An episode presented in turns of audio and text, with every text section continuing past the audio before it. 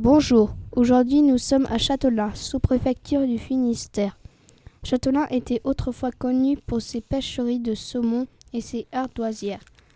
Un personnage a marqué la vie de Châtelain, c'est un sous-préfet, Jean Moulin, qui résida à Châtelain de 1930 à 1933. Aujourd'hui, nous accueillons les élèves du collège Jean Moulin.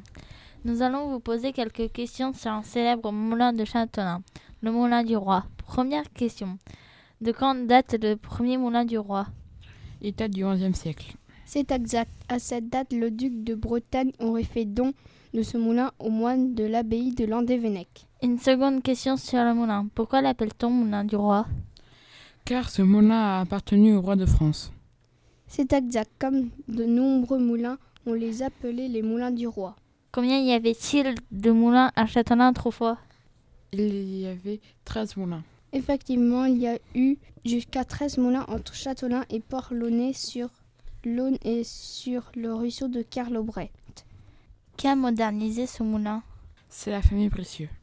C'est exact. Cette modernisation du moulin a été faite par la famille Précieux. Cette famille a racheté ce moulin en 1880, Châtelain étant électrifié à partir de 1887.